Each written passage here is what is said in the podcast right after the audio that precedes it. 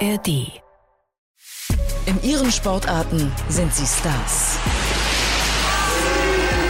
die auch etwas zu sagen haben. dass ich den Leuten zu Hause auch klar mache, dass Biathlon nicht nur aus Klopapierrollen und CDs besteht, sondern es viel mehr Facetten. Bei uns im Wintersport-Podcast der Sportschau sprechen die Stars über ihren Sport. Mit Max Langhahn ist natürlich jetzt eine Rakete am Start. Die wird in den nächsten Jahren schwer zu schlagen sein. Die Norweger sind uns überlegen? Nee, sind sie nicht. Die ist ja Ärgermasse. Über Privates, Wir können also sagen, Sie tragen einen echten Andi Sander.